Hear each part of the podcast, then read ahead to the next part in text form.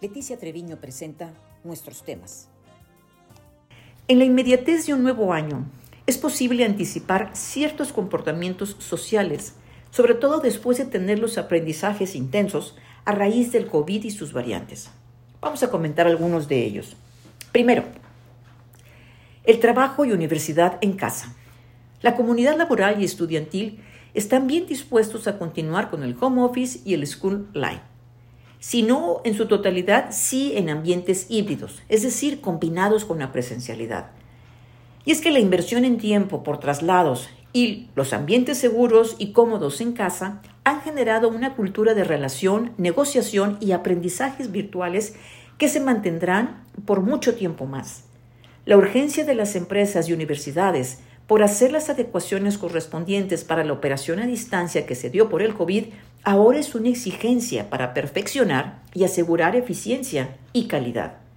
Es claro que en el caso de la enseñanza, la educación en línea demanda diseño instruccional e infraestructura física y tecnológica propia, por lo que la conversión es una estrategia para crecer y mantener el alumnado.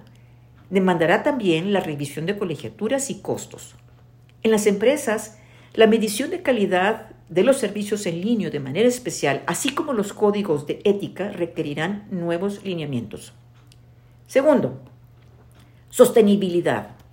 Asegurar las capacidades y competencias para el futuro seguirá más vigente que nunca, en equilibrio entre crecimiento económico, bienestar, Estado de Derecho, medio ambiente y contrato social.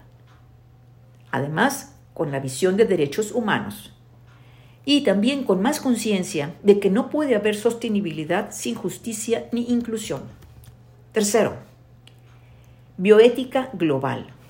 La calidad de vida no está asociada solamente a los aspectos médicos o de salud. Se incorporan a este concepto la visión interdisciplinaria que involucra política social, cultura organizacional, la responsabilidad social y condiciones ambientales. La conciencia por tener condiciones óptimas de vida seguirá presente. Habrá nuevas vacunas, pero también restricciones de viaje. Participación ciudadana. El gobierno considera en mayor proporción la participación de la ciudadanía mediante mecanismos formales para la planeación y evaluación de política pública y para identificar necesidades, conocer la percepción e involucrar talento entre los ciudadanos hay más conciencia del gran valor de la inteligencia colectiva, la combinación del diálogo y la acción. Quinto, educación emocional. Hay más sensibilización social sobre la importancia de la educación emocional.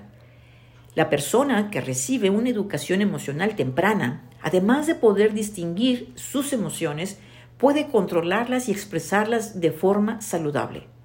La madurez de las emociones tiene un impacto en la vida social. Se refleja en entornos de paz y constructivos. Una comunidad madura se refleja en su política, instituciones, ambiente y relaciones entre los individuos.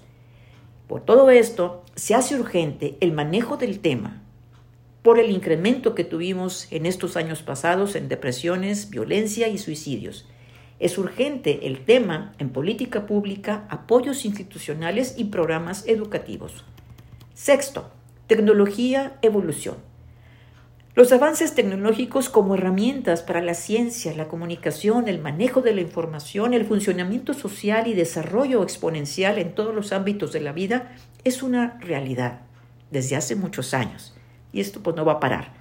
La inteligencia artificial, los robots humanoides, la, nanotecnología, el Internet de las Cosas, alertarán por su impacto emocional en la persona.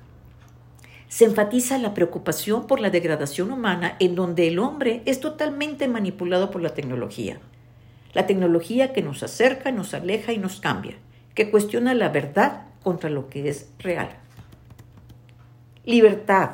La libertad no puede ser totalmente limitada por lo que las manifestaciones y diferentes voces seguirán presentes en los espacios públicos. Las redes sociales son las grandes aliadas. Deudas sociales. La migración, pobreza, desigualdad, violencia en las calles y de género, así como la guerra de cárteles por narcotráfico y armas, lamentablemente seguirán por eso son los grandes deudas sociales. Formarán estos temas parte de los diálogos políticos internacionales, pero no habrá mucho avance. Recordamos la frase de Fernando Sabater, que siempre estará vigente. Tres virtudes necesarias. Coraje para vivir, generosidad para convivir y prudencia para sobrevivir. Vivir, convivir y sobrevivir podrían equivaler a determinación personal, hacer el bien y decisiones reflexivas. Ninguna realidad debe cerrar la posibilidad a la convivencia y a la construcción de nuevos entornos productivos y de justicia social. Conciencia del otro, trabajar con el otro, compromiso con la verdad y con el bien. Mis mejores deseos para que el 2022 sea una oportunidad para revisar nuestras vidas y plantearnos cosas positivas. Un poco de fe quizá reanime la esperanza de un mundo mejor. Así las cosas. Gracias.